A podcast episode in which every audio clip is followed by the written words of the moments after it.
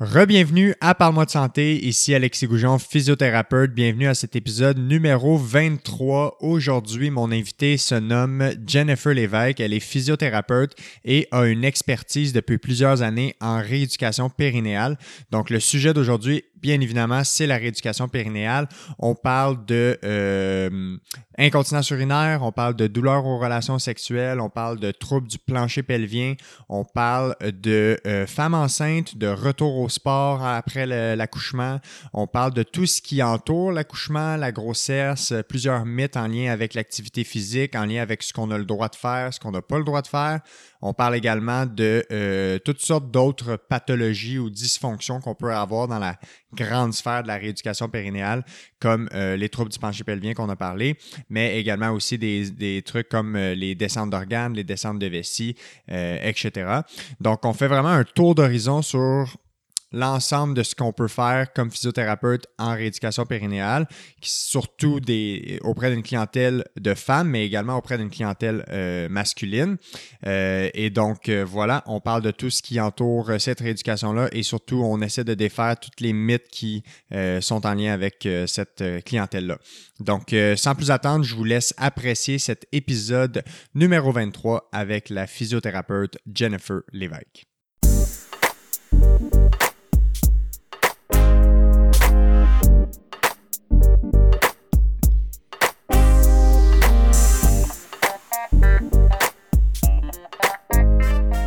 OK, c'est beau, on part ça. Jennifer Lévesque, comment ça va? Ça va bien, toi? Ça va super bien. Merci d'avoir accepté l'invitation à mon podcast euh, remis euh, un an plus tard, après qu'on ait euh, dû reporter notre première date qu'on avait cédulée quoi, autour du printemps dernier environ. Là.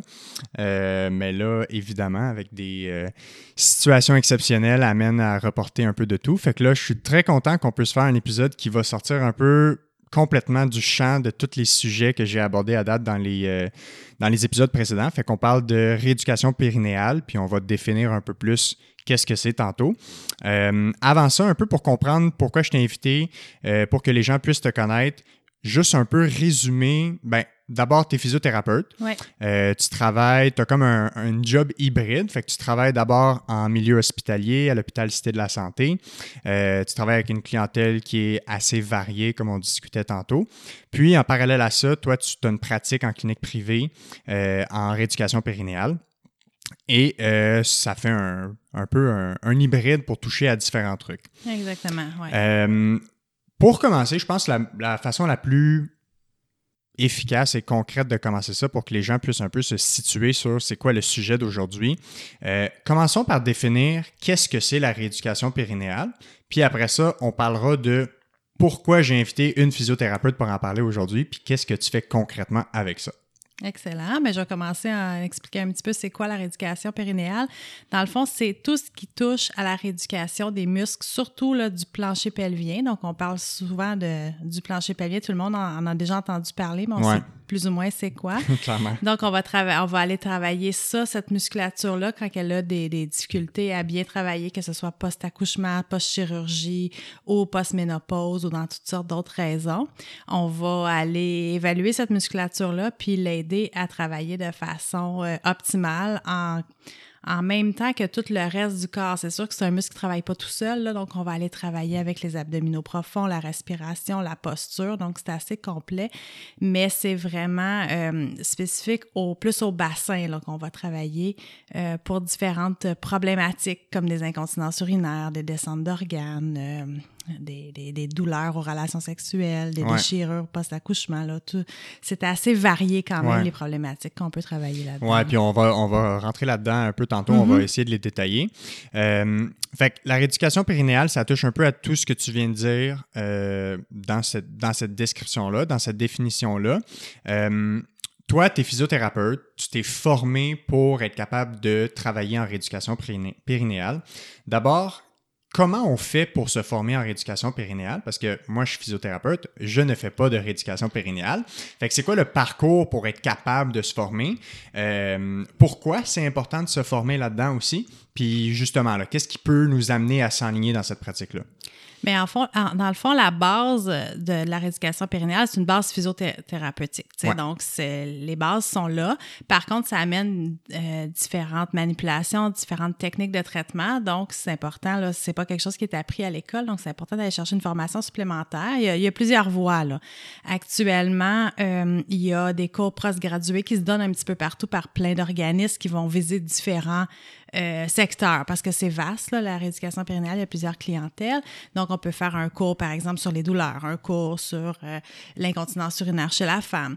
Et on peut faire aussi un programme maintenant qui est à l'université, donc on appelle ça un micro-programme. moi, c'est ce que j'ai fait, un micro-programme qui dure deux ans et demi, qui couvre toutes les, toutes les facettes de la rééducation périnéale. Fait qu'après ça, on sort avec un bagage... Euh, plus, plus complet. là, ouais, c'est ça exactement. Là. Fait que, dans le fond, l'important de comprendre de ça, c'est que de base, il faut être physiothérapeute. Oui. Euh, puis après ça, c'est comme une formation de plus. Fait que c'est comme pas nécessairement une, ben, je sais pas si on peut dire spécialisation, mais c'est une expertise de plus qu'on développe avec ce micro-programme-là. Tu as dit que ça dure deux ans et demi, hein? Euh, deux ans et demi, mais c'est à temps partiel. C'est un cours par session. OK. Ce qui est quand même euh, une longue formation, là. Oui, quand même. Parce qu'il y a quand même beaucoup de stock à apprendre là-dedans. Il y a plusieurs cours, oui, c'est ça. Puis on passe tout en revue euh, tout ce qui est musculo-squelettique, mais il y a aussi tout un volet neurologique qui est associé à ça aussi, parce que dans l'éducation périnale, on va travailler aussi le contrôle de la vessie, donc des choses, le contrôle intestinal, des choses là, qui peuvent avoir un, une influence, là, qui, dont le système nerveux peut avoir une influence. Oui, clairement. Parce qu'il y a beaucoup de,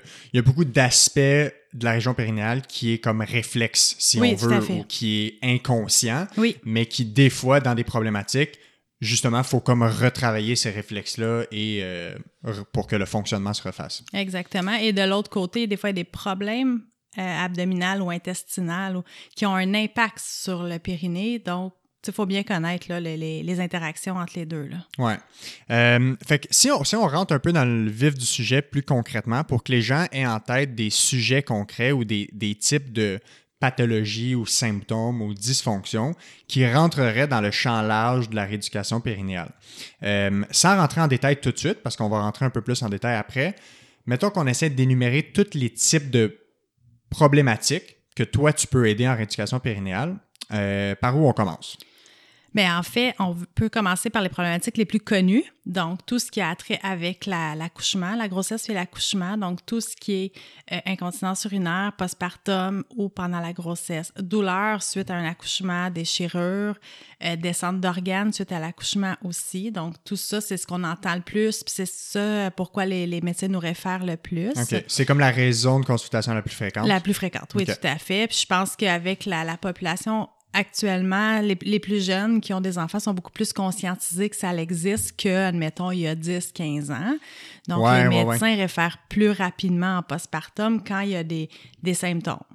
Oui, parce que j'ai l'impression, je fais une parenthèse, que anciennement, c'était peut-être normal qu'on fait de la, on fait de l'incontinence urinaire après avoir à l'effort après avoir eu des enfants. C'était comme la norme. Mais c'est ça, puis c'est encore la norme pour certaines personnes euh, plus âgées mm-hmm. qui peuvent arriver dans mon bureau puis me dire ben oui, c'est normal, j'ai eu des enfants.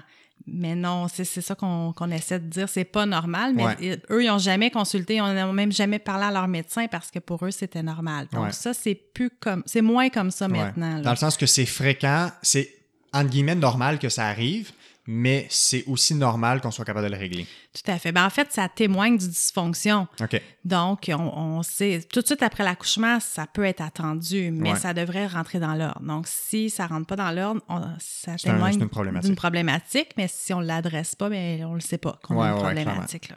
Fait que ça, c'est tout ce qui aurait, qui serait un lien avec euh, incontinence, descente d'organes, oui. Euh, puis autour de l'accouchement. Oui, c'est ça.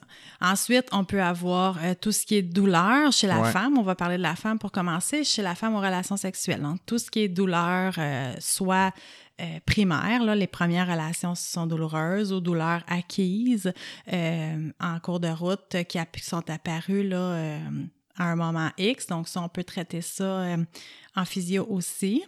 Euh, quand on parle de ces douleurs-là, on a beaucoup de douleurs aussi chez, l'homme. Là, on parlait de la femme, mais chez l'homme aussi, il y a beaucoup de douleurs euh, périnéales qui sont parfois associées à des prostatites, des choses comme ça, qui sont souvent liées à une dysfonction du plancher pelvien. Puis les hommes en parlent pas beaucoup, donc euh, souvent, ils arrivent un petit peu tard là, en traitement. Mais il y a ça aussi. Fait que la, composante douleur, c'est pas juste à la relation sexuelle, ça peut se présenter euh, beaucoup aussi il y a des cyclistes. Hein, des fois, il y a des cyclistes qui ont des douleurs. là, on appelle ça la névragie du cycliste. Donc, c'est quelque chose qu'on peut euh, traiter en physiothérapie aussi. Oui, parce que tous les enjeux en lien avec la selle, la pression sur la selle, là, ça, va, ça ouvre même une branche de la physio qui est ceux qui vont avoir une expertise dans le positionnement du cycliste sur le vélo. Fait. Fait que souvent, c'est en périnéal, on peut donner beaucoup de conseils, mais souvent, la, la, la collaboration avec quelqu'un qui peut travailler euh, plus le, positionnement parce que, tu sais, nous, on veut pas non plus créer une surcharge sur le genou en changeant la position du patient. Ça. ça ouvre la porte à la collaboration. Tout à fait. Euh, ça, c'est chez l'homme. Chez l'homme, on va traiter aussi euh, tous les hommes qui ont des prostatectomies, donc ils se retrouvent euh, quasiment tous avec des incontinences urinaires tout de suite après, ce qui est ah attendu, ce qui est normal, qui devrait aussi rentrer dans l'ordre. mais pour ceux que chez qui ça rentre pas dans l'ordre aussi vite que prévu, on nous les réfère en physiothérapie. Là. De plus en plus, on les voit avant aussi, pour leur expliquer quoi faire après, pour éviter les problèmes, justement. Avant la chirurgie. Avant la chirurgie qui est le retrait de la prostate. Exactement. Donc, souvent, euh, la plupart du temps, là, c'est pour un cancer là, qui, vont, euh, qui vont faire ça. Donc, euh, nous, de plus en plus, on les voit avant, on leur explique quoi faire. Donc, ça, ça, ça évite d'avoir la problématique après. Donc, ça, c'est intéressant. Ouais. Puis l'autre condition, euh, l'autre condition plus fréquente qu'on voit, c'est souvent chez les femmes plus âgées, c'est euh, des descentes d'organes. Donc descente de vessie, descente d'utérus, on entend ça des fois, on sait pas trop c'est quoi là. Ouais, c'est ça. Mais ça, moi, c'est flou là. On va en parler. on va en parler, mais on peut avoir un impact aussi euh, là-dessus. On peut jouer sur tout le contrôle de la pression abdominale pour pas empirer le problème, puis permettre une amélioration la qualité de vie de la patiente. Ouais. Fait que c'est quand même large. Puis, euh, mettons qu'on commence du peut-être du plus fréquent mm-hmm. euh, au plus précis ou moins fréquent, parce que probablement que les gens vont vouloir déjà, les gens se reconnaissent peut-être mm-hmm. dans certaines dysfonctions ou certains symptômes.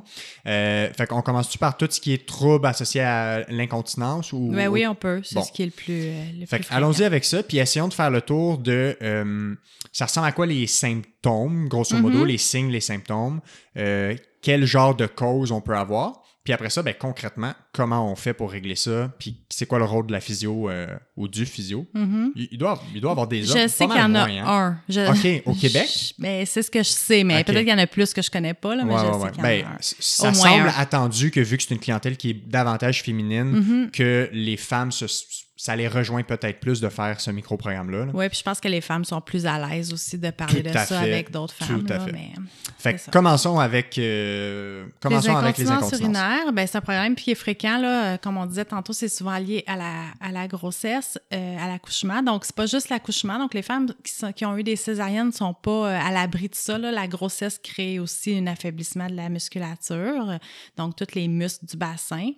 Euh, souvent, ça apparaît soit en fin de grossesse, soit après l'accouchement. Donc, euh, la, Généralement, la femme tousse, éternue, rit, soulève son bébé, puis il y a des fuites urinaires qui vont aller la plupart du temps s'améliorant avec le temps.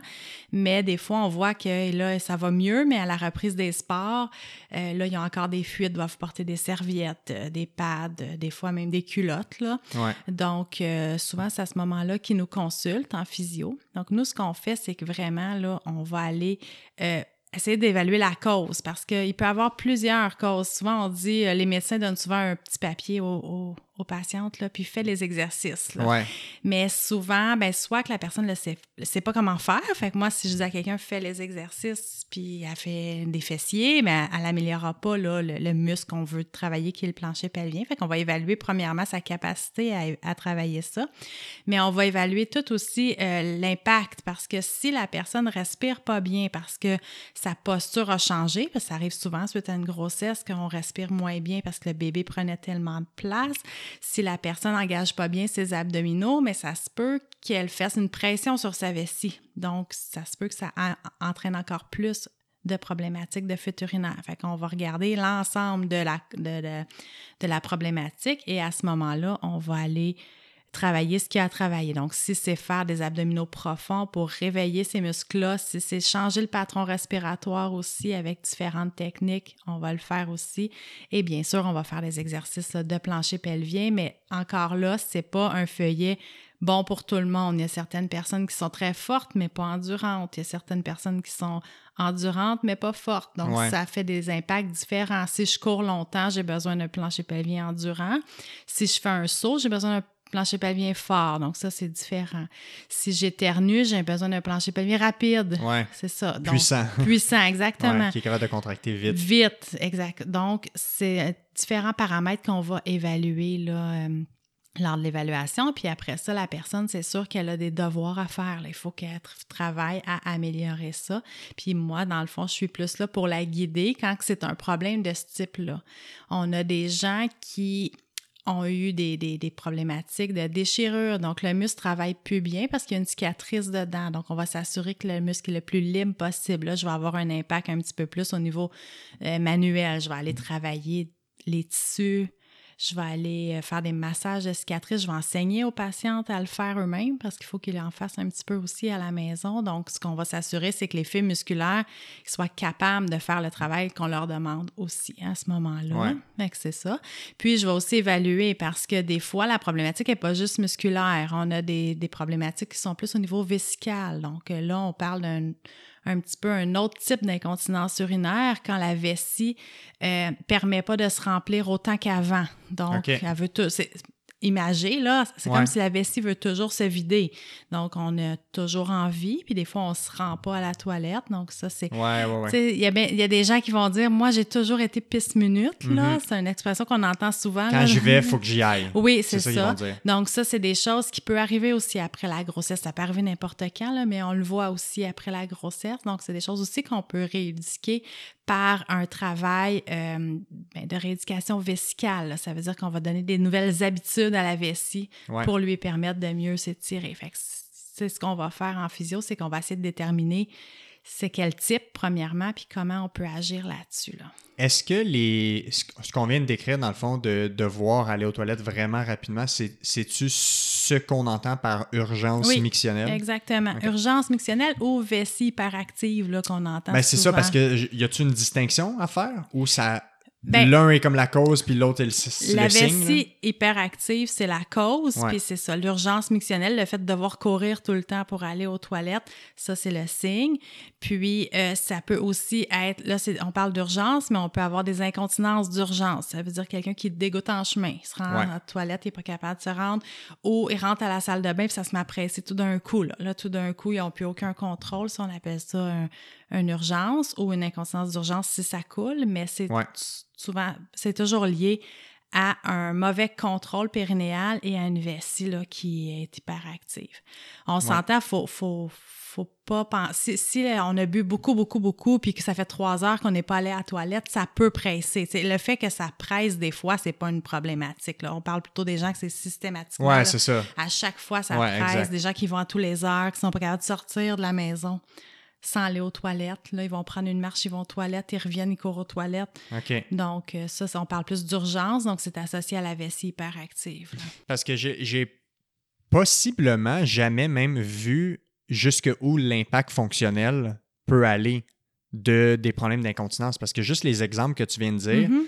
si tu le sais que tu n'es pas capable de prendre une marche de plus qu'une heure parce qu'il faut tout le temps que tu ailles aux toilettes, ben, ça a un impact fonctionnel. Tu, peux, tu vas tout calculer. Tu vas refuser des sorties parce que tu sais que ça va peut-être être un enjeu. Tu vas refuser d'aller dans un parc euh, s'il n'y a pas de toilette. Fait que ça, ça peut avoir un impact vraiment Mais en ce moment, là, là, c'est un petit peu moins pire, mais tu sais, on se rapporte à quand les magasins ont réouvert, là, euh, de, la, de, la, pandémie, il n'y avait pas de toilettes ouvertes. Il y a des gens qui ne sortaient pas parce que je peux pas sortir, je pourrais pas aller à la toilette. Là. Ils vont plus au théâtre, ils vont plus au cinéma.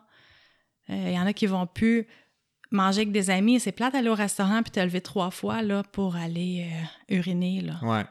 Puis en lien avec, avec ces, ces dysfonctions-là, quand on, est dans la catégorie de l'incontinence, est-ce que, tu sais, il y en a que probablement que ça fait 5, 10, 15, 20, 30 ans qui ont ça. Possiblement qu'il y en a plusieurs qui pensent que c'était simplement normal.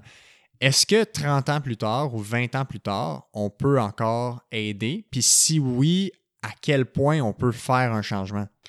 Bien, en fait, on a toujours un impact, euh, peu importe l'âge, peu importe, euh, peu importe combien ça fait temps qu'on a euh, cette problématique-là. C'est sûr que plus on attend longtemps, mais plus notre muscle va s'être affaibli, plus, plus la dysfonction risque d'être grande. Mais il y a toujours un impact, puis souvent, les gens sont surpris de la rapidité au début. Donc, tu sais, je ne peux pas rien promettre, là, mais souvent, là, le, les premières semaines où on se met à activer une musculature qui a souvent été au repos pendant des années, fait que nous, on, la réveille un petit peu, là, et souvent, les, impacts sont assez rapides. C'est sûr qu'on ne règle pas le problème en deux séances, là, mais les gens disent « Oh, je me lève moins souvent la nuit, euh, j'y vais moins souvent dans le jour, ça dégoûte moins. des fois, c'est minime, là. Des fois, les gens, ils disent « Ouais, j'en ai encore », mais quand on creuse un peu, on se dit « Bon, ben capable de sortir, aller faire une marche d'une demi-heure. OK, mais ça, c'est un petit, un petit gain. Là. Ouais, c'est une petite victoire. Fait que des fois, on, ne faut, faut pas s'attendre à des gros changements, mais on a toujours, euh, on a toujours des gains. Puis euh,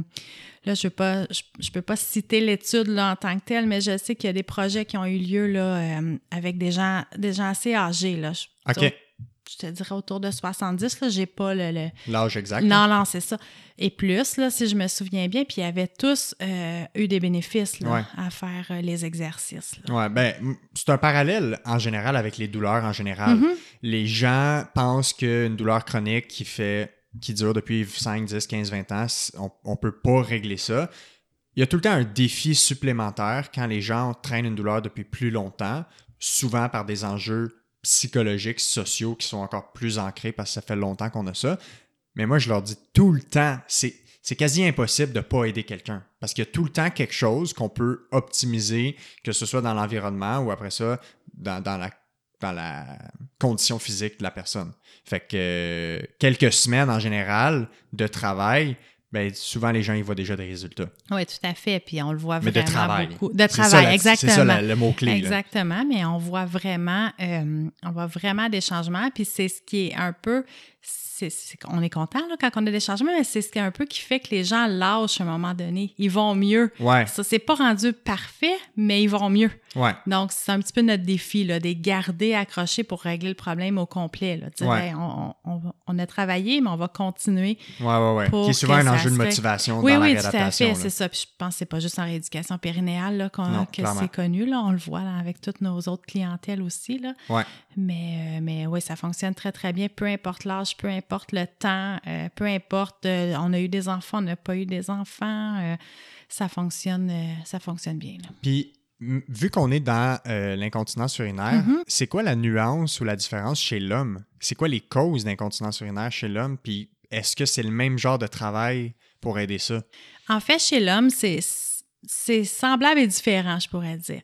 Euh, l'homme a moins d'incontinence urinaire euh, en général, là, on voit un homme qui n'a pas eu de problématique de santé, c'est très, très rare, là, à part des problématiques très spécifiques. Là. Par contre, chez l'homme qui a une hypertrophie de la prostate, par exemple, ou un cancer de la prostate, la, souvent la prostate va prendre de l'ampleur, donc va écraser un petit peu l'urètre, le canal là, où l'urine s'écoule. Donc, ce qui fait qu'il y a moins besoin d'utiliser ses muscles pour pas que ça coule parce que la prostate écrase un petit peu le canal. Elle fait la job. Elle fait la job. Comme à la place un du petit peu. Et en ah, plus, quand il enlève la prostate, habituellement, tout dépendant de la, la, la cause, là, il y a une partie de la musculature la musculature qu'on appelle lisse, qu'on ne contrôle pas, c'est notre cerveau, il s'occupe de ça tout seul, qui est enlevée aussi en même temps. Donc, ce qui fait que l'homme, ben, il y a un petit c'est comme si la, partie qui écrasait et les petits muscles autour, ils sont plus là, et qu'il ne peut plus se fier sur ça.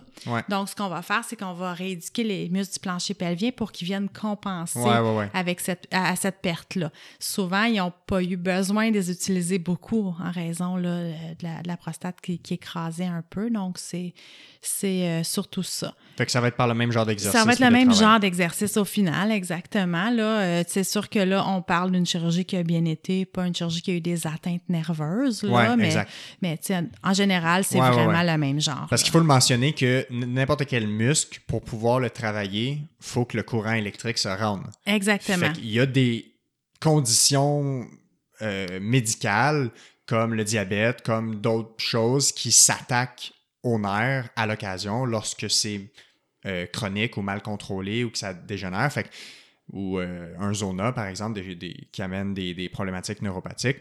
Euh, Fait que la, la prémisse de base pour pouvoir travailler notre plancher pelvien, c'est qu'on a un système nerveux qui peut aller activer nos muscles. Exactement. Puis euh, activer, tu fais bien de le mentionner, mais ressentir aussi Ouais, les muscles. ouais, parce que ouais, le courant, il passe toujours des deux bords là, dans nos, Ouais, la dans sensation. Nos, dans nos nerfs, il faut le sentir. Fait que si on a une problématique au niveau de la perception, de la sensation, ça peut être difficile d'aller le re- recruter la musculature qu'on veut. Donc ça, on va travailler ça aussi beaucoup là, en physio avec différentes techniques. là. Puis comment on évalue, toi, comment concrètement t'évalues pour voir est-ce que c'est un plancher pelvien qui est faible, euh, qui manque d'endurance, euh, qui est hyper actif? Euh, toi, comment tu fais pour savoir ça? Puis après ça, quel genre d'intervention manuelle, toi, tu fais pour aider tes patients ou patientes? En fait, on se base sur un test là, qui s'appelle le Perfect. Donc, c'est vraiment une, évaluation qui est interne pour la femme au niveau vaginal. Donc, on va insérer nos doigts au niveau vaginal. La musculature fait vraiment le Donc, on va aller commencer par palper. Donc, à la palpation, je vais voir si c'est mou, si c'est dur, euh, Le tonus le de base. tonus là. de base, exactement. Ça, ça va me donner une idée si le muscle est correct ou hyperactif ou hypotonique. Là. Euh, et ensuite, on a un test où on fait forcer la personne, puis à- par la restriction manuelle, je peux faire une cote sur 0 OK. à 5. Fait que 0, il n'y a rien, puis 5, c'est très fort. Ça, c'est le premier élément. Ensuite, j'ai l'endurance, donc je vais vérifier combien, combien de temps la personne tient. Je lui demande de contracter, je regarde ma montre, je calcule.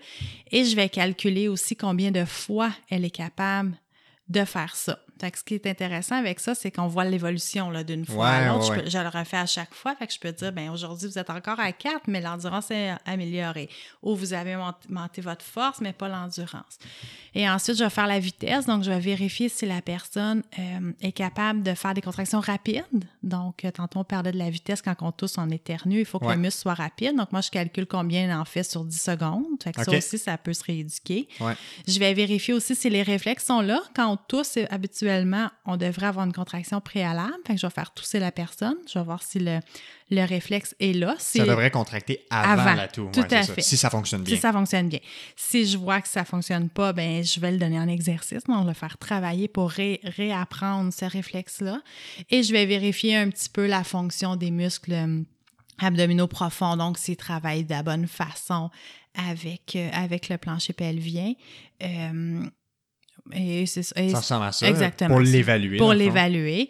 Puis après ça, tout dépendant de ce que je vois, je peux aller évaluer d'autres choses. Donc, voir si, euh, si la personne a de la difficulté, voir s'il y a des restrictions neurales, là, de nerfs, comme on parlait tantôt. Ouais. Euh, fait que là, les cicatrices, il y a des cicatrices, mais c'est toujours à la palpation. Donc, je vais aller palper, je vais aller voir parce qu'on peut avoir une cicatrice qui n'est pas problématique, un Ouais, peu comme n'importe quelle autre cicatrice.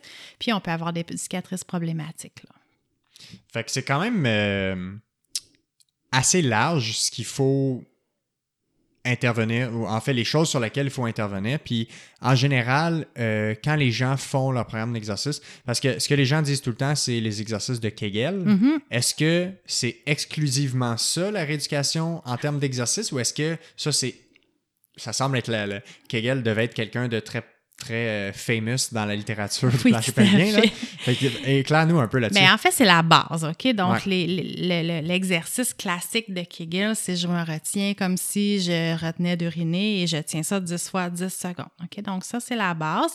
C'est un exercice qu'on va venir souvent à faire, euh, mais c'est très rare que je commence avec ça. Les gens, d'habitude, ils n'ont pas l'endurance pour faire ça. Des fois, ils n'ont pas le contrôle, ils ne sont pas capables de faire ça. Ouais. Euh, donc, mais sensiblement, le mouvement qu'on voit dans le Kegel, c'est le mouvement que je vais demander. Moi, je vais beaucoup ajuster les paramètres, mais là, on parle juste des exercices du périnée-périnée. Ouais. C'est sûr qu'avec tout ça, dans les cas d'incontinence, je vais aller travailler beaucoup la gestion de la pression abdominale. Fait que si on veut mettre ça un petit peu plus clair, c'est que si dans mon abdomen, j'ai trop de pression parce que j'utilise pas bien mes abdominaux, j'utilise pas bien mon diaphragme pour respirer, puis j'utilise pas bien mon, mon plancher pelvien et que j'ai pas une bonne coordination de tout ça, c'est que Ouais. je vais augmenter la pression dans mon ventre, donc augmenter la pression sur ma vessie.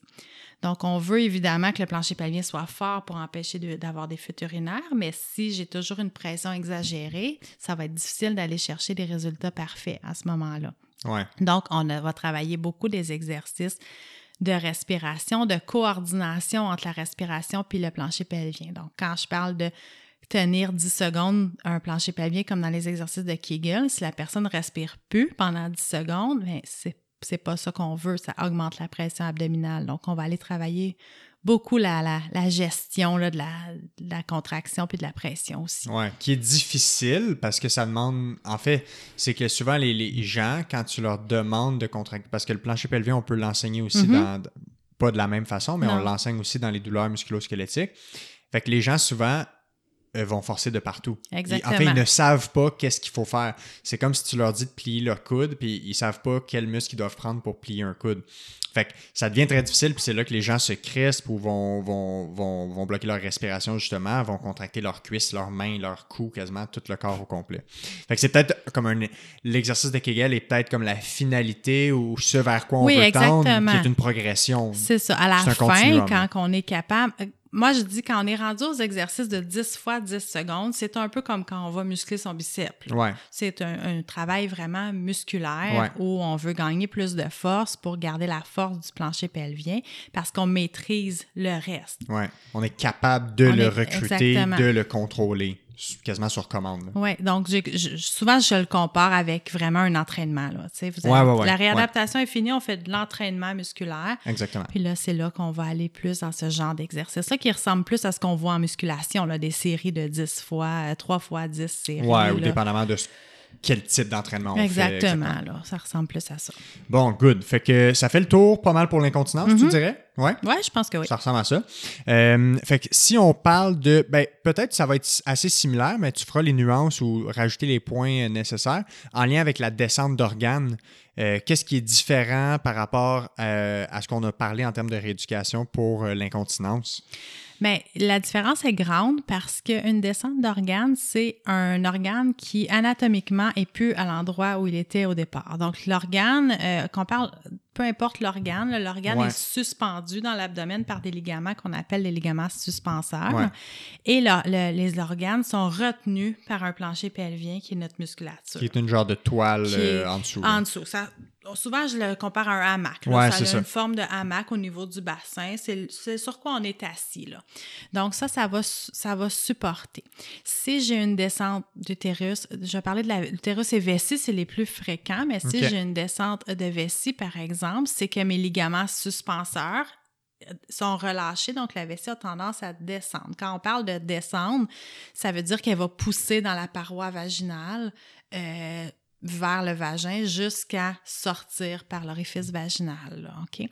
Donc, Ça, c'est dans les cas où c'est comme. Plus le- avancé. C'est le plus ultime. oui, là. exactement. Donc, ça, c'est une problématique qui est un petit peu double. Donc, on a une problématique de suspension. Ouais. L'organe n'est pas bien suspendu. On a une problématique de support.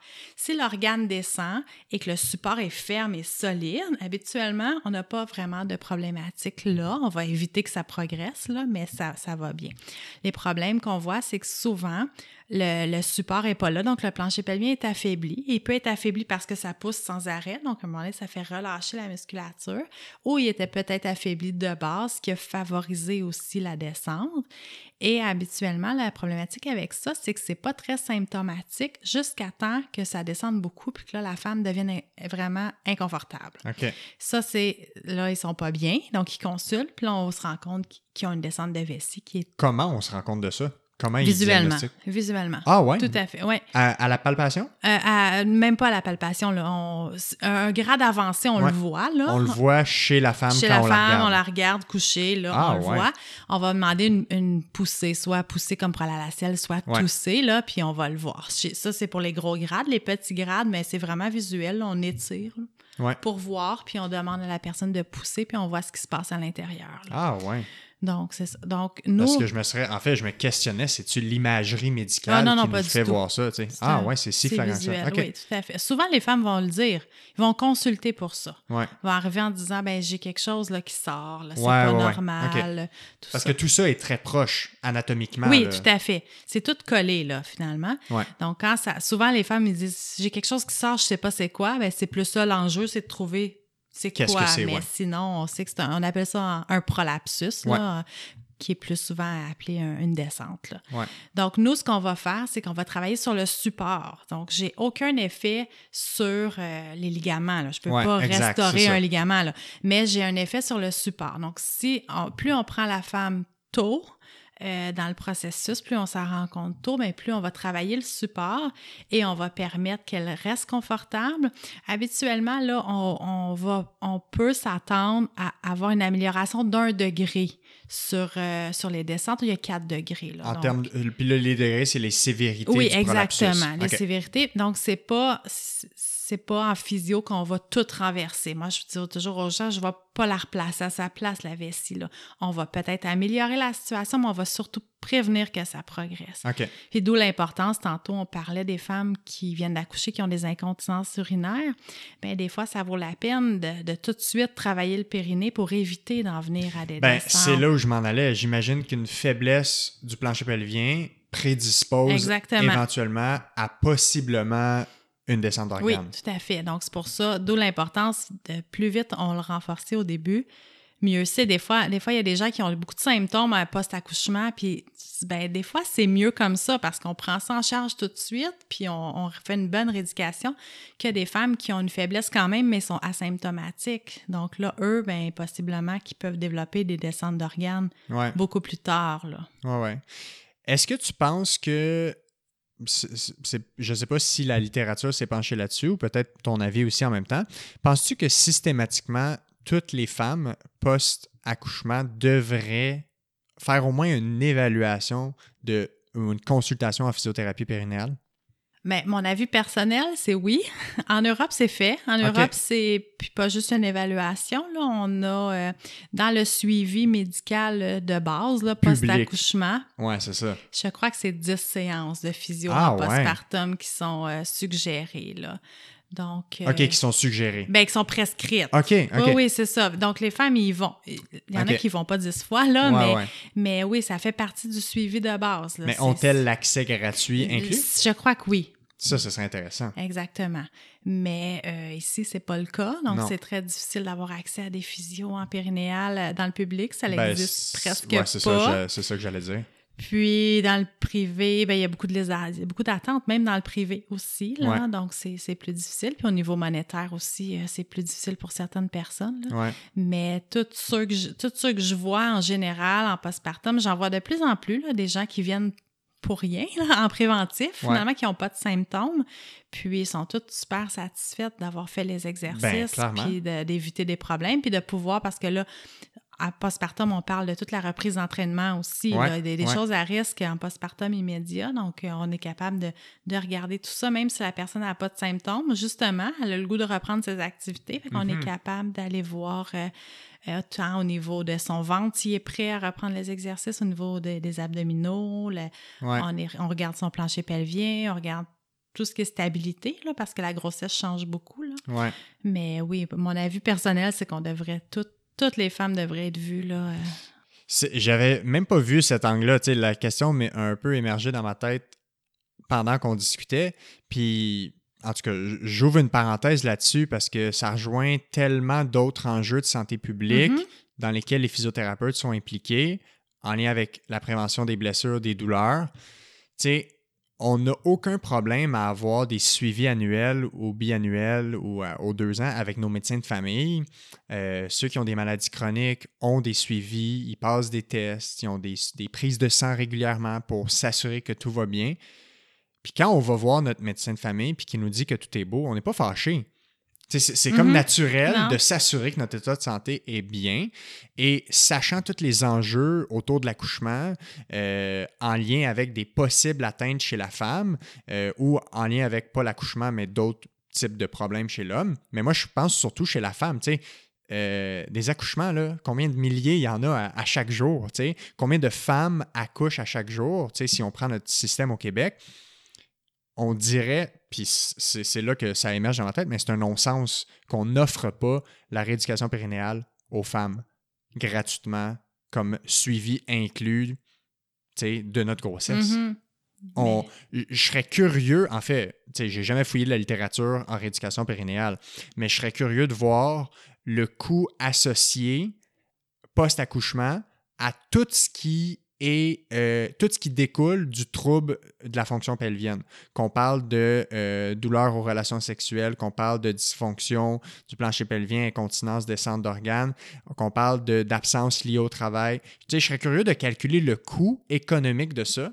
Mais là, de- là, tu parles juste de ce qui est plus euh, périnéal, Ouais. mais tu le sais, là, parce que tu fais du musculosquelettique. Ouais. Le plancher pelvien, son implication dans la stabilité lombaire, parce Ouais. que là, on n'a pas parlé du tout de ça, Non. mais le plancher pelvien, c'est un muscle stabilisateur du Ouais. bassin, des sacroiliacs, donc les articulations du bas du dos, du bas du, du, du De tout lombaire le, bas, le complexe Exactement. Donc, à long terme, avoir une, dysfonction du plancher pelvien, surtout que quelqu'un qui vient d'avoir un bébé, là, qui veut, veut pas, lève le bébé plusieurs fois par jour, euh, Ouais. ça, Ça peut amène-. Ça peut amener à des douleurs lombaires. Donc, on, on s'éloigne un petit Ouais, peu du périnée, Ouais, ouais, mais on s'éloigne des problématiques type incontinence et descente d'organes, mais ça aussi à long terme. Là, Clairement. Si on comptait tout ça, Mhm. puis qu'on additionnait les chiffres, là, 10 rencontres en rééducation périnéale, ça coûterait des Puis peanuts. 10, c'est beaucoup, là. Ouais. Parce Mais c'est ça, toi, c'est ça que je voulais te demander. Toi, ça. en moyenne, c'est combien de fois Je que tu vas voir? Une, une- une femme qui vient en postpartum, là, on Ouais. parle pas des douleurs, là, c'est un petit peu différent, mais Ouais. quelqu'un qui vient en postpartum assez rapidement, qui a des problèmes mo- modérés, là, que c'est En pas... moyenne, là. Oui, c'est ça.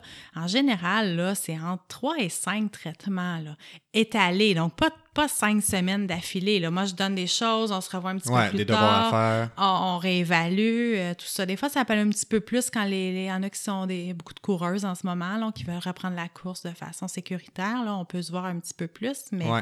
en général, c'est ça. Puis dans les patientes avec des douleurs, on parle d'un 8 à 10 traitements. Là. Ouais. C'est pas, euh, c'est pas immense là, comme non, non, suivi. c'est. Puis, tu sais, honnêtement, comme quand tu regardes juste les frais de physiothérapie dans le privé, c'est vrai que, entre guillemets, c'est cher.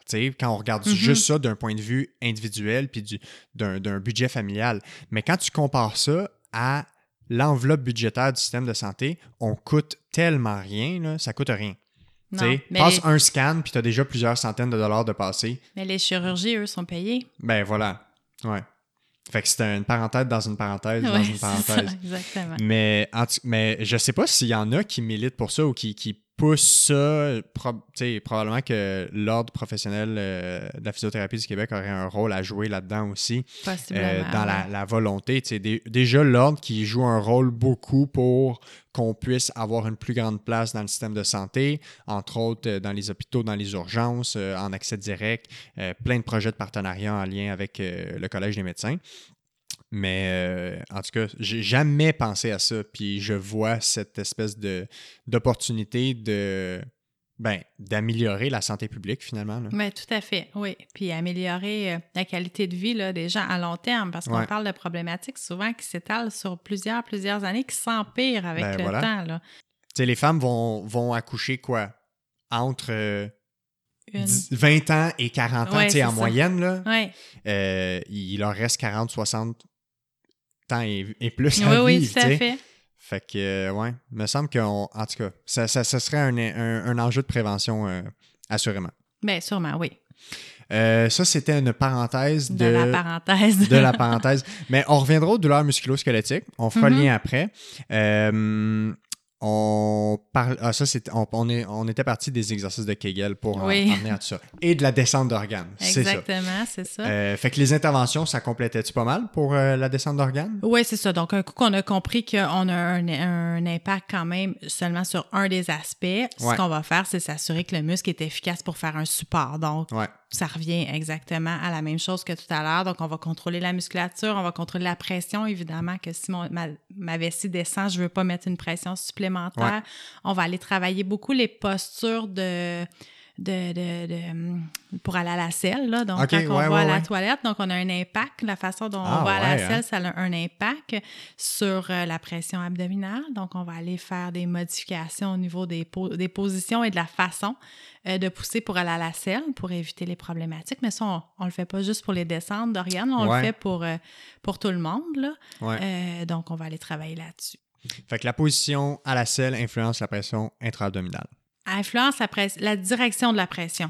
Donc, ce qu'on veut pas, c'est que ça pousse en avant dans l'organe qui est en train de descendre. Donc, on veut vraiment que la pression soit dirigée vers le rectum. Ouais, ouais, ouais. OK. Dans le même vecteur, finalement. Oui, c'est ça. OK, je comprends. Euh, je viens de me rappeler, dans le fond, c'est qu'on a. L'élément que tu avais dit, c'est que on, la fusion intervenait sur l'équivalent d'un degré du Oui. stade de la sévérité. Exactement. Fait que complément, en complément à ça, qu'est-ce qu'on peut faire ou qu'est-ce qu'il faut faire? Bien, en fait, c'est que le- la, la descente d'organes, si on a un degré 1, habituellement, on ne le sait pas. Un degré 2, des fois, on le sait, pas tout le temps. Ouais. Si on si je fais ça grossièrement, là, si ça dépasse l'ouverture, c'est un degré 4. OK. Et en dedans de ça, c'est 3, quand la- l'organe descend jusqu'à l'ouverture, puis 2 un petit peu moins, puis 1 encore moins. Fait que quelqu'un qui arrive puis qui dit je sens quelque chose qui sort, il est à 3 4 Habituellement, exactement. À 4, c'est toujours un petit peu plus difficile parce que quand l'organe est complètement sorti, nous, on veut faire travailler le muscle. Donc, on veut faire fermer le muscle. Il faut repousser Ouais. l'organe à l'intérieur. Donc, ça prend des positions particulières pour le travailler à, à la maison. Ouais. Euh, et donc, le- donc, même si on prend un 2 puis qu'on remonte à un 1, on va être en prévention. Il n'y aura pas d'autres interventions à avoir. Ça, on- ça, va ça risque de rester stable comme ça, à moins d'une problématique particulière. Puis si on prend un 3 où la personne est symptomatique, puis qu'on remonte ça assez pour qu'elle soit plus symptomatique, mais ça reste là à ce moment-là. là. Donc, c'est. euh, c'est- Ça reste ça. stable. Il y a d'autres interventions qu'on peut avoir. On peut installer des pessères, là, qui sont des, des- OK. des supports qu'on peut installer à l'intérieur en collaboration avec le médecin. Là. Ouais. Euh, donc, euh, différents types de choses, mais ça reste que c'est une béquille. Fait qu'il faut Ouais, faire la ouais, ouais. rééducation avant d'installer. euh, que J'imagine chirurgicalement. ben, à- après ça, a. c'est chirurgical. Si la personne demeure inconfortable et symptomatique, ben là, après ça, c'est la chirurgie. On dénote aussi qu'il y a une meille- un meilleur taux de réussite à long terme quand il y a un bon plancher pelvien. Et voilà. Ben, Donc, Euh, à long terme, post-chirurgie? pas chirurgie. Donc, même si la personne finit quand même en chirurgie, je leur dis toujours, c'est pas du temps perdu. Là. Non, exactement. C'est- C'est pour le bénéfice à long terme, Ouais. autant pour l'organe que pour la stabilité. Clairement. Ben, c'est comme les chirurgies de presque 100% des conditions musculosquelettiques. Mhm. Quand tu as fait de la physiothérapie avant ta chirurgie, quand tu as une bonne force avant ta chirurgie ou le plus, le plus optimal possible, ben, tu as des meilleurs résultats dans ta rééducation C'est après la ta même chirurgie. chose en périnéal. Fait que les gens pensent tout le temps qu'il faut attendre la chirurgie pour les régler, pour les guérir, mais c'est de l'investissement avant la Oui. chirurgie qui fait de l'intérêt pour avoir un meilleur outcome à la fin. Ça commence à être plus, plus euh, connu aussi. Ça. Les chirurgiens nous réfèrent beaucoup avant Ouais, d'aller en ouais, ouais. chirurgie aussi. Là. Ben, j'ose espérer que ça va aller en augmentant Oui. et encore plus, encore euh, autant pour les douleurs musculosquelettiques avant d'aller dans avant la chirurgie. chirurgie. Moi, quelqu'un qui, qui- qui a une chirurgie, peu importe l'articulation, peu importe la blessure, quand on est dans le musculosquelettique et qui n'a pas fait minimum trois mois de solide physio basé sur les meilleures pratiques, pour moi, c'est ridicule. Ça ça, ça devrait pas exister. Il n'y a aucune littérature qui nous dit qu'on doit en premier faire une chirurgie. Sauf sur, bon, des blessures qu'on connaît très spécifiquement que ça prend une, une intervention chirurgicale, là, mais la majorité de ce qu'on connaît, là, puis la majorité des chirurgies en trop, on sait c'est associé à quoi, là? Les, les ménisques au genou, les, certains ligaments au genou, euh, les déchirures à l'épaule, puis euh, tout ce qui est dans, le- dans le lombaire, puis cervical, là.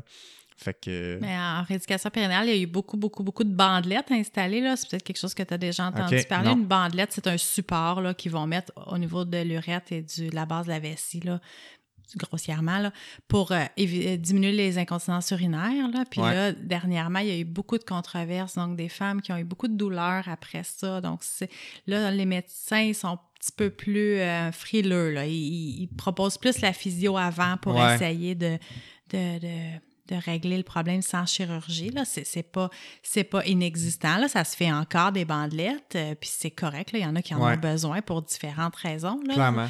Mais on, on priorise beaucoup plus là, la, la physio euh, Ouais. avant.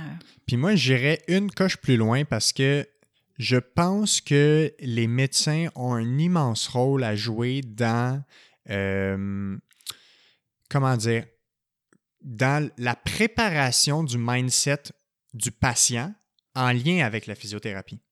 Faut pas dire, puis là, je m'adresse spécifiquement aux médecins, chirurgiens de ce monde, tout le monde qui est médecin qui intervient avec des patients. Faut pas dire, ah, allez essayer la physiothérapie. Parce que c'est pas ça. C'est aller en physiothérapie. C'est ça que ça vous prend maintenant en ce moment pour commencer. Après ça, on verra s'il y a Mhm. autre chose. Parce que en fin de semaine, je faisais une formation, puis là, c'est en lien avec l'épaule, mais euh, je commence à voir ça appliqué dans plusieurs articulations. Pour les chirurgies de, de déchirure à l'épaule, OK?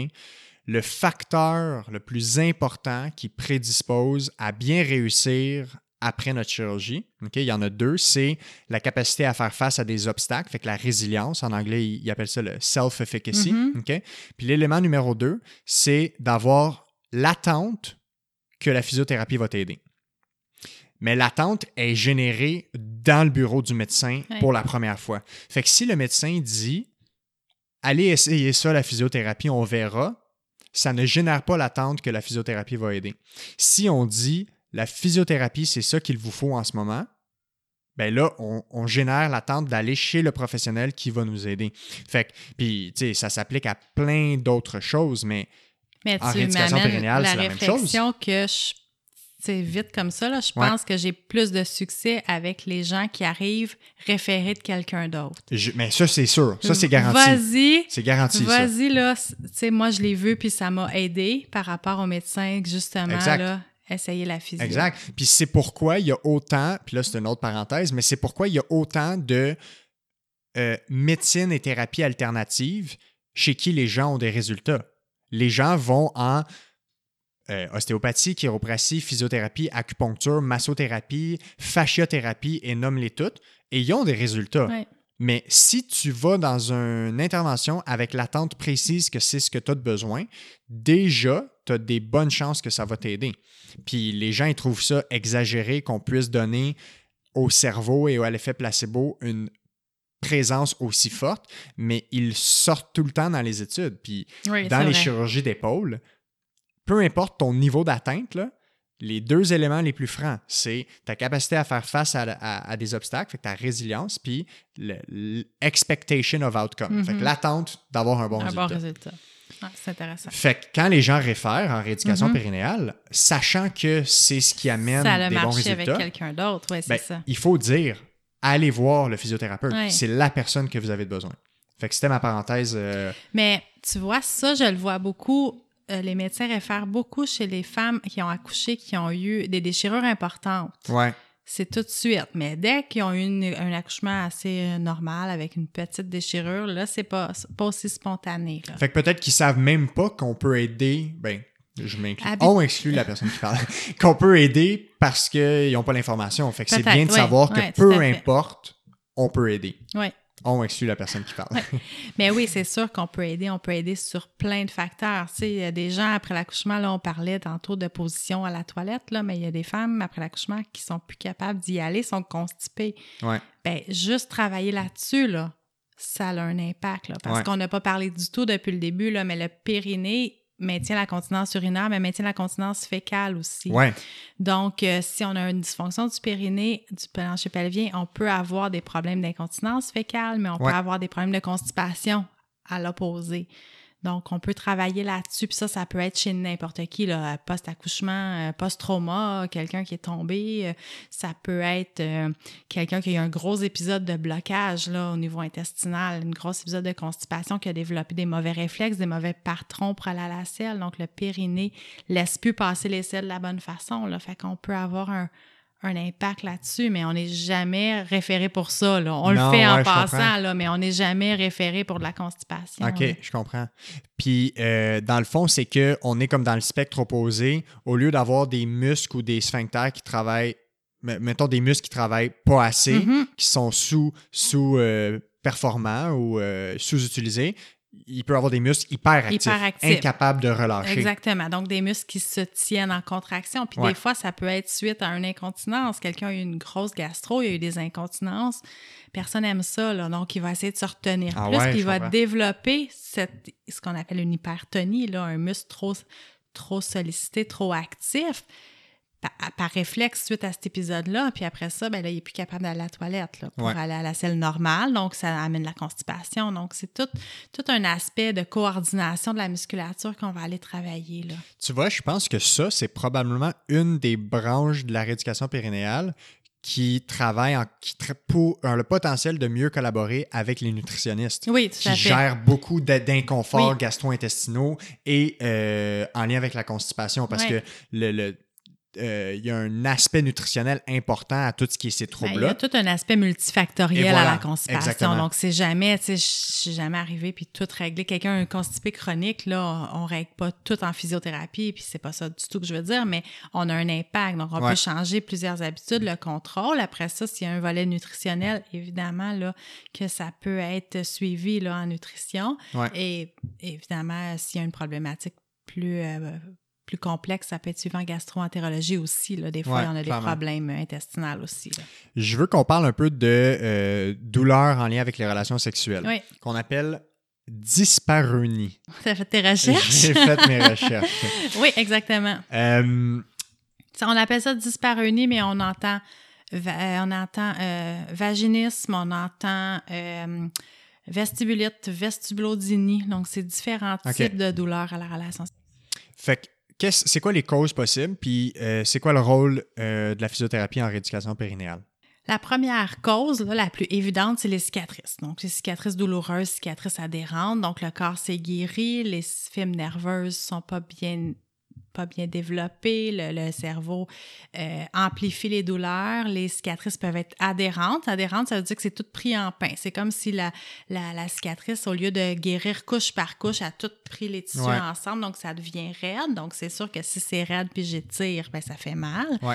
Donc, ça, c'est en lien avec la cicatrice. Il y a différentes choses à faire, dont beaucoup de massages, dégager les tissus, désensibiliser la région. Fait que ça, c'est vraiment souvent en lien soit avec une chirurgie, mais le plus souvent avec l'accouchement. Donc, autant une déchirure qu'une épisiotomie qu'on peut avoir à l'accouchement. Ensuite, les autres douleurs qui sont liées, il y a deux types. Il y a les douleurs plus vestibulaires qu'on appelle, qui est vraiment l'entrée vaginale. Euh, c'est des douleurs de type souvent brûlure là, dès la pénétration qui, qui incommode beaucoup la femme. Euh, c'est des douleurs qu'on est capable de reproduire avec une simple pression d'un Q-tips. là. Donc, on est capable d'aller voir. Là, puis c'est des douleurs qui souvent, c'est des intensités élevées. Là. 7, 8 sur 10, c'est pas rare. Là. Donc, ça, c'est les douleurs plus à, à l'entrée. Là. Puis on appelle ça vestibulaire? Oui, on appelle ça le vestibule. Cette région-là s'appelle le À vestibule. ne pas confondre avec le système vestibulaire Exactement. qui est notre système d'équilibre dans, notre cerveau, dans notre tête, Oui, euh, donc dans euh, l'oreille. euh. avant, ils appelaient ça une vestibulite. là. le hit est- réfère à l'inflammation. Ouais, Puis il y a des gens qui, il y a des gens qui ont des signes d'inflammation, il y en a d'autres qui en ont pas. Donc, on a changé un petit peu la terminologie. Là. Maintenant, on dit une vestibulodynie. Mais on voit encore beaucoup les termes dans la littérature, puis un petit peu partout. Là. Mais c'est vraiment une entrée à, à l'entrée, une douleur à l'entrée vaginale. Ouais. On a aussi la douleur plus euh, qu'on appelle souvent le vaginisme, qui est une douleur plutôt musculaire. Puis là, tantôt, on parlait de muscles qui se relâchent pas bien au Ouais. niveau euh, du rectum, mais c'est exactement la même chose. C'est au niveau du vagin où les muscles se relâchent pas bien. Donc, empêche euh, la pénétration et deviennent douloureux. Quand un muscle est pas bien relâché à la Ouais. longue, euh, il crée des douleurs. Et ces deux problématiques-là peuvent être ensemble ou non. Donc, ça peut être une combinaison. Puis, il y a toujours, on parle toujours de l'œuf puis la poule. Là. Ouais, qu'est-ce qui cause quoi? Des fois, c'est un qui a causé l'autre. Il peut y avoir différentes causes qu'on peut chercher. Il y a des fois, on les trouve, des fois, on les trouve pas. là. Des fois, c'est associé à quelque chose en particulier. Donc, un peut causer l'autre et vice-versa. Donc, en général, ça, ça importe peu lequel a causé quoi. On va travailler sur les deux, les deux tableaux. Donc, on va apprendre à la personne à mieux relâcher la musculature pour éviter euh, que la fermeture. Et on va aller travailler la désensibilisation là, de la région vestibulaire, là, du vestibule euh, vaginal en même temps. Et puis, euh, tout dépendant de la problématique, on va pouvoir travailler avec des techniques manuelles, donc des étirements, de- du feedback. Là. Du feedback, c'est donner, de Donner de l'information. aux patients. Là. Ça, c'est relâché parce que des fois, ils deviennent ils savent plus c'est quoi être relâché Ouais. et être contracté. Là. Donc, ça, c'est bien, ça, c'est pas bien. On peut utiliser parfois le biofeedback pour ça qui est une machine qui enregistre l'activité électromyographique là, de la- du muscle. Ouais. Ça, parfois, ça peut aider. Puis, on peut utiliser avec ces personnes-là des dilatateurs, donc des, des, des tubes, là, des, des cylindres Ouais, qu'on- ouais. qui de différentes grandeurs pour aller étirer euh, les parois et euh, faire un- une désensibilisation de la région. Là. Puis j'ai l'impression que le, le volet douleur sexuelle est un volet qui est extrêmement multifactoriel. Tout à fait. et où plusieurs professionnels de la santé entrent en jeu parce que, tu sais, on sait que n'importe quelle douleur dans le corps est influencée par des effets physiques, psychologiques, sociaux. Euh, le modèle biopsychosocial. Fait que c'est pas différent pour les douleurs, les douleurs sexuelles. En plus que c'est quelque chose de très intime, de très intrusif, qui peut avoir été en lien avec euh, des historiques de euh, traumatisme, Mhm. euh, agression sexuelle, violence sexuelle, violence psychologique, peu importe, sais, tout ce qui entoure l'aspect violence sexuelle, pas violence sexuelle, mais douleur sexuelle, c'est vraiment complexe, d'où l'importance de voir jusqu'où notre limite comme physio elle est, puis quand est-ce qu'il faut euh, impliquer, ben, que ce soit psychologue, sexologue, euh, le médecin, évidemment. Tu sais, je crois que vraiment, il y a plusieurs professionnels de la santé qui ont un rôle crucial à jouer. C'est important de connaître le rôle de tout le monde. Euh, en intervention autre que ça, toi, comment tu. Co- comment tu prends en compte cet aspect-là qui est, qui est multifactoriel euh, en lien avec les douleurs sexuelles? Quel genre d'autres interventions tu peux avoir? Mais en fait, moi, mon évaluation à la base, là, euh, tu sais, sur une heure d'évaluation, je passe un 30 à 40 minutes de questionnaire. là. Ouais. Déjà, là, je fais le tour beaucoup et je, tu sais, je pose beaucoup de questions en lien avec les douleurs sexuelles. Euh, ça date depuis quand? C'était-tu un nouveau partenaire? Y a-tu un, un- y a-tu un traumatisme associé? Je les pose des questions en sachant que des fois, ils vont me répondre, des fois pas. Des fois, ils vont me dire non, puis ils vont me revenir après. Ouais. Euh, et je pose beaucoup de questions sur la relation. Tu sais, je veux connaître. J'ai pas d'intervention à faire là-dessus dans le sens que c'est pas mon domaine du tout, mais je veux avoir une idée. Donc, c'est ça fait combien de temps, euh, comment il prend ça, ton partenaire, parce que Ouais, c'est quoi l'impact? Absolument. Ça se peut, ça se peut. Est-ce que est-ce que ça cause des tensions? Est-ce que vous faites-vous autre chose? Parce qu'on là, on parle de douleur à la pénétration, mais des Ouais. fois, il y, a des, il, y a, il y a- quand même des relations là, qui peuvent avoir Ouais. lieu autrement. Donc, je pose vraiment beaucoup de questions et je propose souvent à la, la fille qui vient me voir de, de, de faire venir son, son partenaire. Ouais, ouais, Pas- ouais. Pas pour toute l'évaluation, des fois c'est un peu gênant, mais pour pouvoir lui expliquer c'est quoi la problématique. C'est rare que ça arrive, mais ça arrive que les, les partenaires y viennent. Puis c'est à force de poser des questions, ben je me rends compte qu'il y a une problématique autre, mais là, je vais demander est-ce que tu as du support, je vais référer en psychosexologie, tout dépendant là, de la problématique. Là. Fait que c'est sûr que ça m'est déjà arrivé de retourner quelqu'un là, en disant écoute, je pense que ton problème actuellement, là, tu sais, même si moi je vais travailler dans cette région-là, je, je risque de te faire mal de toute façon. Ouais, ouais. Euh, sais, va voir un, autre professionnel, va voir ta psychologue. Cette fille-là était suivie déjà. Mhm. Reprends rendez-vous avec cette personne-là, puis reviens me voir plus tard. On Ouais. va régler cette partie-là en premier. Là. Ouais. Que des fois, c'est ça aussi. Des fois, c'est accepter euh, que c'est peut-être pas le moment. Ouais, clairement. Parce que des fois, ils viennent sous la pression. là. Ah, ouais. C'est ah, là, ouais, hein. s'ils veulent sauver leur couple, là, ça arrive des fois. Ah, c'est malheureux, pareil. Oui, c'est triste, c'est ça. C'est pas, euh, très multifactoriel parce que Oui, oui. le- le- en fait, il est tellement présent euh, le lien avec tout ce qui est en lien avec les traumatismes. Mhm. C'est dans toutes les douleurs. Euh, Oui. Un syndrome de stress post-traumatique associé ou non à la blessure-douleur, euh, même pour un, un, un entorse de genou. Quelqu'un qui a un syndrome de stress Mhm. post-traumatique ou un antécédent de syndrome de stress post-traumatique est automatiquement à risque de mal évoluer dans sa guérison. Fait que euh, c'est clair, net et précis que ça s'applique autant, sinon plus, dans les douleurs sexuelles parce que j'ai l'impression que c'est quelque chose d'encore plus euh, intime et justement là, difficile l'autre chose, des fois, qui peut faire peur un peu d'aller consulter, c'est que, tu sais, ça demande des devoirs, là. On s'entend, Ouais, ça ouais. demande du travail à la maison. C'est sûr Ouais. que moi, fois- admettons que je vois la personne une fois par semaine, ben ça marchera pas. Il faut que la personne, il faut qu'elle s'implique. Mais ça, c'est important pour moi au début de voir, ben qu'est-ce que tu es prête à faire? Peut-être qu'aujourd'hui, là, t'es pas prête à aller faire des pas le étirements bon qui moment. vont te faire. Tu sais, est-ce qu'on est juste à prendre conscience de ton muscle aujourd'hui? Mais c'est correct aussi. Tu peux rester habillé, tu fais tes exercices tranquille chez toi. Tu sais, fait que moi, je Ouais. travaille vraiment beaucoup avec la personne. Puis quand elle revient, puis elle me dit, j'ai pas pu les, je les ai pas fait, mais c'est- je vois pas, tu sais, moi, je leur dis toujours, vous êtes pas ici pour vous faire chicaner, là. Non, c'est Mais ça. pourquoi? exact. Pourquoi on les a pas faites? C'est-tu parce que c'est trop long? Ça se peut que c'est trop long. Euh, t'as trois bébés à la maison, t'as pas le temps de t'installer euh, pendant 15 minutes euh, dans ta chambre tranquille. OK, on va essayer de trouver une autre façon. Ouais. C'est-tu parce que t'es pas à l'aise? Si t'es pas à l'aise, ben on va trouver une autre façon. Là, il faut que tu le Ouais. deviennes. Si c'est juste de regarder avec le miroir, que ça a l'air pour commencer, Mhm. ça peut être ça. Fait que, tu sais, Ouais. C'est sûr que moi, j'arrive pas avec une prescription.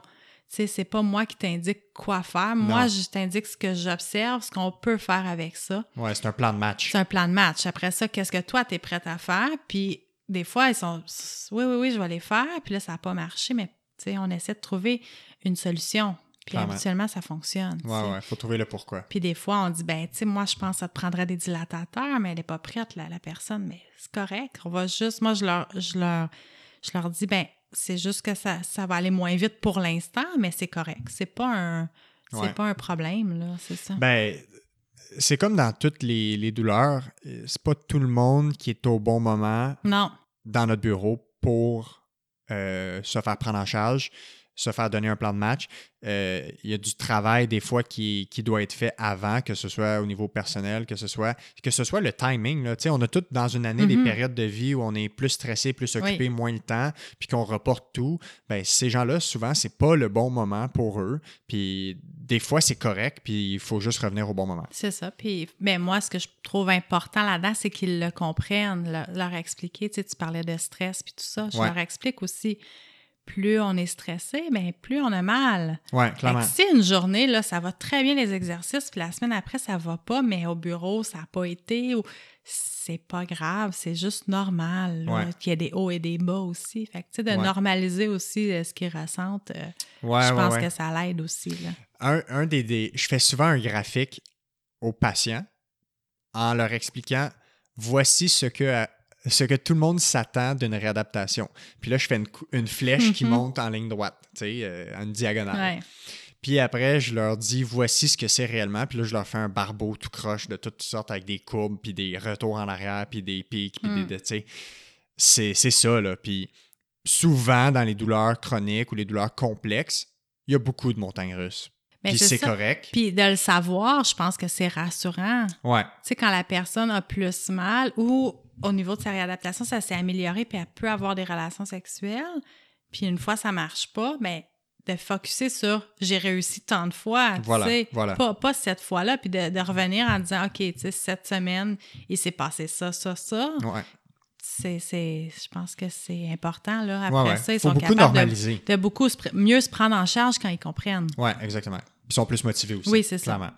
Euh, avant de conclure, je veux qu'on refasse, un- qu'on reparle un peu euh, de tout ce qui entoure la grossesse. Mhm.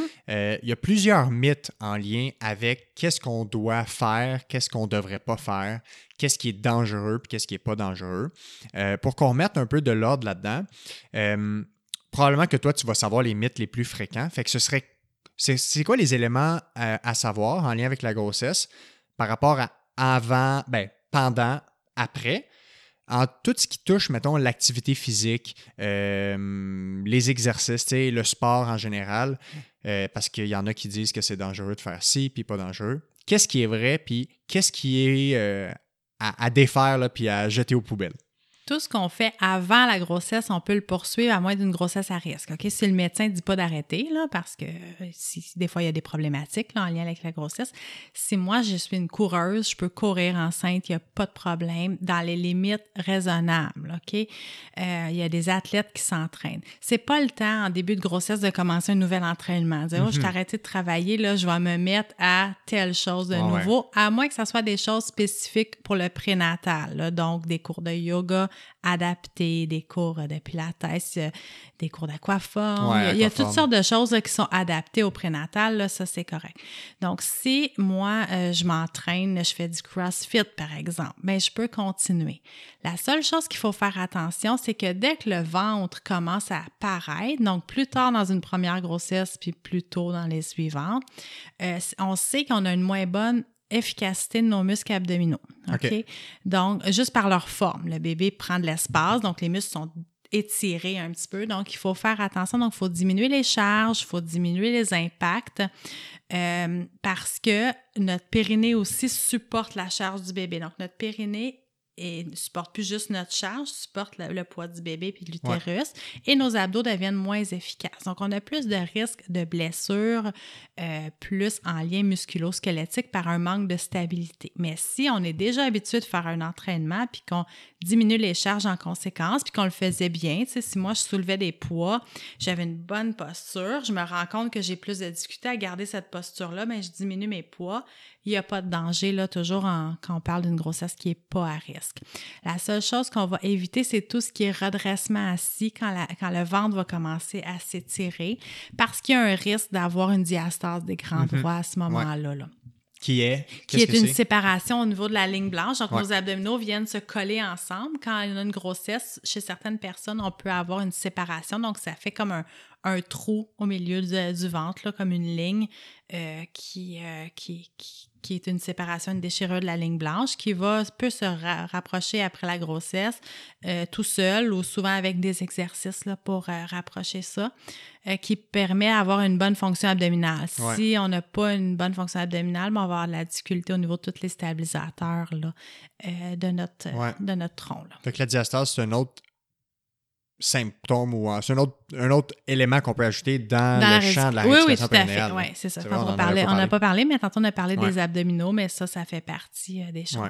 Fait que, tu sais, si je disais, je disais une chose vraiment contre-indiquée, c'est ça, là, Ouais. parce qu'on ne le sait pas, nos tissus sont faits comment. Tu sais, il y a des gens qui sont plus euh, à risque, puis d'autres moins, mais personne ne le sait, là. Donc, euh, on prend pas de chance, puis on ne veut pas... pousser, là, parce que si on a une faiblesse et qu'on fait des redressements assis, c'est qu'on pousse la pression vers cette faiblesse-là, Ouais, donc on ouais, risque de l'amplifier. Fait que mettons, on, on prend la course à pied parce que c'est très répandu. Jusqu'à quand on peut courir? Jusqu'à temps qu'on est confortable. OK, fait que c'est ça. C'est vraiment le confort qui nous guide, les symptômes qu'on a. Le- les symptômes, le niveau cardio-respiratoire qui change aussi là, au niveau Ouais. de la grossesse. Donc, on a ben, un plus grand volume sanguin. Donc, c'est- Ouais. c'est- on est plus essoufflé. Donc, c'est vraiment selon tolérance. Ouais. Puis après la grossesse, le retour, la reprise de nos activités, qu'est-ce qui devrait guider ça? Le retour à la course, là, officiellement, ce qui est recommandé, c'est six mois après l'accouchement. Moi, euh, ça m'arrive de retourner des filles avant six mois, mais je les ai évaluées comme il faut. Ouais, c'est ça. Donc, je dirais, selon l'évaluation, si vous allez en physiothérapie, là, une évaluation euh, complète, là, on peut y aller plus ou moins avant. Puis il y a des filles, après un an, que j'ai pas retourné à la course non plus. Là. Donc, tu sais, six mois, c'est vraiment un- une cible là, qui, qui est dite, mais ça dépend vraiment de la condition. Euh, tout ce qui est abdominaux, ben ça aussi, là, on dit un six mois, on veut pas... euh, Exercice d'abdominaux, là, style Ouais. redressement assis. On parle pas de planche puis ces choses-là, là, mais Ouais. mais des redressements assis, encore là, ça dépend de la façon dont la personne euh, est capable de recruter là, ses muscles. Il y a Ouais. une séquence aussi de recrutement des abdominaux. là. Après une évaluation, ça peut être avant six mois, là, mais si on veut être sûr, on dirait pas avant six mois. Là. Puis en lien avec, nos autres activités, que ce soit euh, euh, marche, randonnée, euh, plus le, le, le- Sans que ce soit du sport, qu'est-ce qui devrait nous guider vers ça? Ben en fait, c'est un petit peu comme tout le reste. C'est vraiment si on est confortable puis si on n'a pas de symptômes. Si moi, Ouais. je, vous je vais prendre une marche, un petit bébé d'une semaine, je fais le tour du carré de maison puis je suis bien, c'est correct. Ouais. Si je pars puis je fais 4 km puis je reviens, j'ai mal au ventre, j'ai mal au périnée, j'ai eu des fuites urinaires, Ouais, mais c'était trop. Fait que moi, ce que je recommande, c'est graduellement, peu importe ce que vous voulez faire, d'y aller graduellement puis d'être à l'écoute des symptômes. Ça résume très bien la quantification Exactement, du stress tout à mécanique. fait. Tout à fait, mais c'est la même ben, chose. c'est la base de toute guérison de blessure. Exactement. Fait qu'on doit imposer un stress progressif et graduel à notre corps et ça va dépendre de comment on était actif avant, c'est quoi notre niveau de forme avant, euh, notre état de santé en général, comment a été la grossesse, euh, quel genre de problématiques qu'on a eues ou non après la grossesse. Fait que c'est multifactoriel. Exact. Puis être à l'écoute de son corps, c'est le si meilleur. on, euh, si on, on réfléchit un petit peu, là, la grossesse, c'est une prise de poids assez rapide. Là. On parle de neuf mois ouais, où toutes nos structures ont été sursollicitées là, au niveau des abdos, des ligaments, tout ça. Et tout ça disparaît en quelques heures. Là. c'est vrai. Donc, en quelques heures, vrai. on perd bébé, on perd, tu sais, bébé, pas on perd, là, mais on- le bébé sort, Ouais, l'utérus part, on perd souvent beaucoup de liquide ouais, beaucoup aussi, de liquide, donc beaucoup au de poids, finalement. beaucoup de poids. Puis là, nos structures sont toutes laxes. Là. Ouais. Donc, il faut laisser le temps au corps de, à récupérer tranquillement. Le corps est une, une machine fascinante, fait que ça Mhm. va faire le travail. Des fois, ça a besoin d'un Oui, coup de main. C'est là qu'on est content d'avoir des physios euh, en rééducation. Euh, y a-tu d'autres mythes associés à l'activité physique et, euh, et la grossesse en lien avec ça? C'est pas mal les, les, Lien les, les plus fréquents, c'est on dit euh, t'es enceinte, on court pas. On fait plus rien, oui, Ouais, c'est ça. rien, Non, on au la- contraire, hein, plus on est actif Ben, ça, enceinte, là, exactement ça. euh, mieux se passent les accouchements habituellement. Là. On Ouais. s'entend toujours là, on- avec une grossesse normale. Là. Ouais. Euh, non, c'est le contraire. Plus on est enceinte, on- plus on est actif enceinte, mieux on récupère après aussi. Là. Parce que je disais tantôt que je lisais pas de littérature là-dessus, mais je suis tombé par hasard où il y a quelqu'un qui a publié ça, puis je suis tombé dessus, puis c'était une revue systématique, puis pendant la grossesse, une grossesse normale, pas, pas à risque, qui va bien, une activité physique légère, modérée ou même vigoureuse dans certains Mhm. cas pour les gens qui sont adaptés et Oui, habitués à ça, ça. le maintien le plus possible des activités selon tolérance sans symptômes, ben, c'est associé à moins d'incontinence, Oui, euh, oui, moins de, fait. de- de symptômes, une meilleure récupération. Une récupération plus rapide après. Puis le retour à notre fonction plus rapide Plus et à notre sport. oui. Exactement. Oui, c'est ça. Je pense que ça fait euh, pas mal le tour. L'autre mythe, mais on en a parlé tantôt, mais c'est plus en postpartum, Ouais. c'est que c'est normal d'avoir Ah, des ben oui, ben oui. incontinences C'est ça qu'on urinaires. au début. faut pas, euh, faut, se rendre compte que c'est pas normal. Ça peut arriver en postpartum immédiat, là, Ouais, mais c'est pas supposé de perdurer. Là. Clairement. Euh, je veux qu'on ouvre une dernière parenthèse sur les douleurs musculo-squelettiques. Mhm. OK? On en a parlé tantôt. Puis on sait que ben, le plancher pelvien fait partie, est un des muscles qui fait partie de ce qu'on appelle entre guillemets le core, fait que Mhm. l'unité interne, les muscles profonds, qui sont des muscles stabilisateurs de notre dos, notre bas du dos, notre bassin, euh, même nos hanches, fait que tout le complexe du bassin. Euh, fait que même des fois, la rééducation périnéale précise comme tu l'as fait va être pertinente dans les gens qui ont des problématiques musculo-squelettiques, douleurs lombaires, entorse lombaire, problèmes de bassin, de sacroiliaque, de hanche, etc. Mais même nous, nous, euh, les physiothérapeutes euh, musculo-squelettiques généralistes Mhm. qui ne font pas euh, précisément de la rééducation périnéale, ben, le plancher pelvien, c'est un muscle qu'on utilise beaucoup pour euh, rééduquer les gens dans leur douleur. Évidemment, ce n'est pas seulement la rééducation d'un plancher pelvien qui guérit les blessures. Ça, c'est un élément parmi tant d'autres. Euh, L'élément principal étant, comme on a dit tantôt, de bien quantifier le stress mécanique autour d'une blessure. Euh, quel autre élément, toi, tu juges pertinent que les gens sachent en lien avec justement le rôle du plancher pelvien et des abdominaux profonds dans les douleurs musculo-squelettiques? Mais tu en as parlé, là, le, plancher pelvien, c'est un stabilisateur. C'est un stabilisateur aussi là, qui est qui soumis tout le temps à la gravité. Mhm. Donc, ça se peut qu'il soit un petit peu moins efficace. Puis quand on a eu des problématiques, que ce soit, ça, ça soit de la constipation chronique, que ça soit une grossesse, un accouchement, euh, peu importe, ça se peut que notre muscle a été altéré puis qu'on le travaille pas de la bonne façon puis qu'on aille compenser avec Ouais. d'autres muscles. Ça veut dire qu'on peut pas, on peut avoir aucun symptôme. Donc, ça m'arrive, moi, de voir des, des, des, des gens référés par d'autres physios parce que ils ont des douleurs X là, Ouais. au niveau du bassin, au niveau du dos. Puis même s'ils font le plancher pelvien, ça s'améliore pas.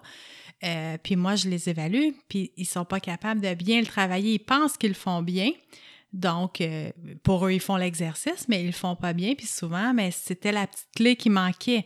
Donc, euh, Exact, les exact. autres stabilisateurs sont corrects, mais c'est une équipe, c'est un groupe qui travaille ensemble. S'il Ouais. y en a un qui travaille pas efficacement, ben il peut avoir euh, des symptômes reliés à ça. Là. Fait que des fois, ça peut valoir la peine quand on a, un- on a des douleurs, on sait que notre stabilité est impliquée, puis qu'on on pense qu'on n'a pas de problème, mais ça peut valoir la peine d'aller voir si on le fait bien Parce que c'est tellement soumis à la gravité, tellement soumis aux étirements, euh, tellement peu euh, entraîné. Là. C'est rare qu'on va au gym puis qu'on se fait dire de travailler notre périnée, mais on se fait dire de serrer les abdominaux, par exemple. T'sais. exact. Mais Puis, on sait pas comment On ne sait pas comment, exactement. Ouais, tout le monde va dire, ouais, mais tu sais, même, c'est ça, les, les groupes de pilates, ils vont Ouais. tous dire, ah là, recrutez votre plancher pelvien, là. Mais si on ne sait pas comment faire, on va se recruter les fesses ou le Les ventre tout. ou les, les- c'est ça exactement. Ouais. Fait que des fois là, il y a un rôle quand même un peu, je dirais un petit peu négligé dans, dans- quand on parle de stabilité, là. Ouais. mais ça vaut la peine de voir si on est capable de le faire. Puis si on est capable, ben il manque-tu d'endurance? Parce que notre Mhm. stabilité, c'est pas quelque chose qui dure cinq minutes. Là, on en a besoin dans notre activité, Tout on en temps. a besoin tout le temps. Là. Puis Fait moi, j'ai l'observation clinique que je fais, puis là, c'est pas, euh, c'est pas une étude, euh, c'est pas rien, Mhm. là, c'est mon observation clinique dans les dernières années. De toutes, si je prends toutes les femmes qui consultent pour des douleurs à la course à pied, euh, lombaire et en bas. Fait que de lombaire jusqu'à la cheville, euh, 80% de ces femmes-là me rapportent de l'incontinence à l'effort. Fait c'est une association clinique que moi je remarque. Je suis pas allé vérifier dans la littérature si on, voit cette association-là très forte, mais c'est quelque chose que cliniquement, on a, on a des questions systématiques qu'on pose, puis c'est quelque chose qui ressort tout le temps chez les femmes qui ont des douleurs, blessures à la course à pied. Puis peut-être dans un sous-groupe encore plus précis, les gens qui ont des douleurs lombaires, bassin, hanches. ces gens-là euh, qui rapportent ça, ce qu'on n'a pas du tout parlé en- à date, mais quand on a des fuites urinaires, ça veut dire que notre effort est trop grand pour ce que notre périnée peut supporter. Voilà. Ça veut dire qu'on crée un étirement, donc on l'affaiblit davantage. Il y a un stress excessif. Il y a un stress excessif, donc on va, ça risque d'empirer, là, ça va pas s'améliorer si on travaille pas spécifiquement ça. Ouais. Donc, euh, c'est intéressant quand c'est rapporté à la course, ben, de, de- de l'adresser, là, d'aller le travailler, ce muscle-là. Puis des fois, c'est même pas nécessaire de venir en rééducation périnéale. Tu sais, il y a des, des physios, il y a plein de physios qui donnent des exercices de périnée. Quand la personne le fait bien, là, souvent, ça s'améliore tout seul. Là. Ils font Ouais. les exercices, puis ça paraît tout de suite. là. Ouais, ouais, C'est pas effet. toujours nécessaire, mais tu, sais, tu dois en voir, là. Mais, absolument. mais j'en ai qu'on n'a pas d'effet, donc ils me sont, référés, puis on se rend compte qu'ils le faisaient pas bien, là. Donc, Ouais, euh, ben c'est ça. fait que je pense que là encore, c'est un travail d'équipe. Et voilà, tout à fait. Écoute, euh, on a débordé un petit peu, mais Ok, on- pas de c'est pas si pire. Une heure et vingt, ça, ça passe vite hein, quand on Mhm, jase. Quand même. Euh, en conclusion, merci énormément de ton temps, de ton expertise, euh, de ce sujet que je connais de loin, mais c'était la première fois que j'allais autant en détail dans tout ce que la rééducation périnéale pouvait euh, rééduquer, justement. Fait que je trouve ça super intéressant. Euh, Est-ce qu'il y a des ressources fiables qui existent pour spécifiquement les femmes, euh, en lien avec la grossesse et tout ça? Y en a-tu que toi tu connais, que tu donnes des fois ou pas tant que ça systématiquement? Pas tellement, non, Pas tant que, que ça, je hein? connais. Là. Il y a euh, une physio là, qui a étudié avec moi, qui a un site Internet qui donne des formations, des, des, des- la rééducation en ligne. OK. Je suis pas allée voir spécifiquement. Ouais. Euh, je sais que j'ai beaucoup de patientes qui viennent, là, qui l'ont suivi. Là. Elle s'appelle Noémie Séguin. Euh, mais je suis pas allée faudrait voir. que je l'invite. Je suis pas, je suis pas allée voir tout le contenu là, Ouais, ouais, de, ouais. de son site, là, mais de ce que les gens me rapportent, là, ça, me semble très, très bien, là, très intéressant, là, qui, qui peut être... Euh, je sais qu'elle fait beaucoup de vidéos aussi qui expliquent différentes choses dont on a parlé aujourd'hui. sinon, si les gens veulent en savoir plus, ben, ils m'écrivent, puis après ça, moi, je t'écris. Parfait, oui, exactement, c'est ça. Tu me transfères ça. Fait que merci beaucoup. Puis euh, dans le futur, si je juge qu'on a besoin de refaire un épisode pour remettre à jour des choses ou aborder euh, des sujets euh, peut-être qu'on n'a pas discuté aujourd'hui, ben on se refera un épisode dans les prochaines années. Parfait. Merci beaucoup. Merci à toi. Salut. Bye bye.